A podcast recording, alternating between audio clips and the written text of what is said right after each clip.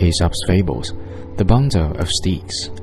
An old man on the point of death summoned his sons around him to give them some parting advice. He ordered his servants to bring in a bundle of sticks and said to his eldest son, Break it.